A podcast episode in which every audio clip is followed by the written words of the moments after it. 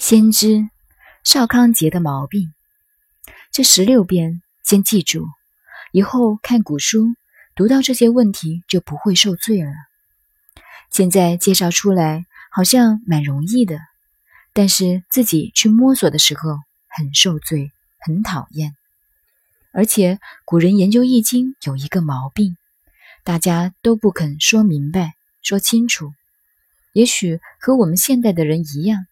研究了很久，明白了以后，觉得自己苦了好几年，不愿意让别人一下子就会，把所了解的当做秘诀，不告诉人，自己留一手，留到后来就糟了。或者故意新创一个名称，换一个花样，使人不懂，跟着他转，说不定白转了多少年下去也没有结果。就如大家崇敬的邵康节先生。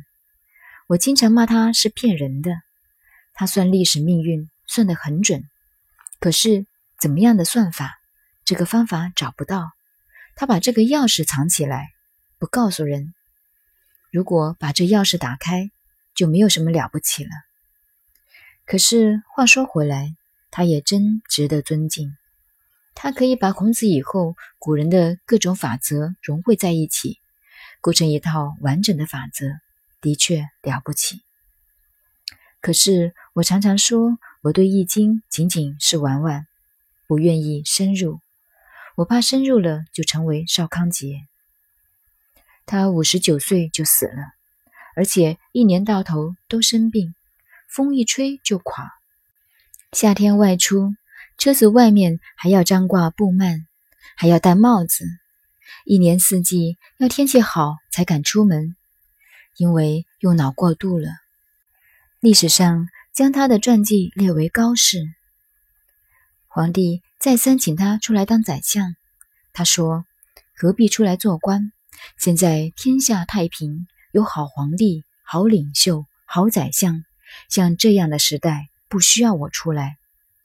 所以我说，充其量学到赵刚杰那样未卜先知，又如何呢？所以我不干。”大家要注意，真通义的不需要这样干。一般学佛学自在，观自在；学道的如庄子说逍遥，既不逍遥又不自在的事，我才不干呢。人生就是求逍遥自在，身体健康很舒服，活着就要痛痛快快、健健康康，要走就干脆，不拖累儿女朋友，也不拖累自己。像邵康节那样生活多苦，传记上看到那么清高，但是我看来他却很苦。可是，在历史上，一般懂易经的人能未卜先知的都不健康。易经要学通，智慧头脑要爽朗，如不爽朗被困进去了，就变成蜗牛了。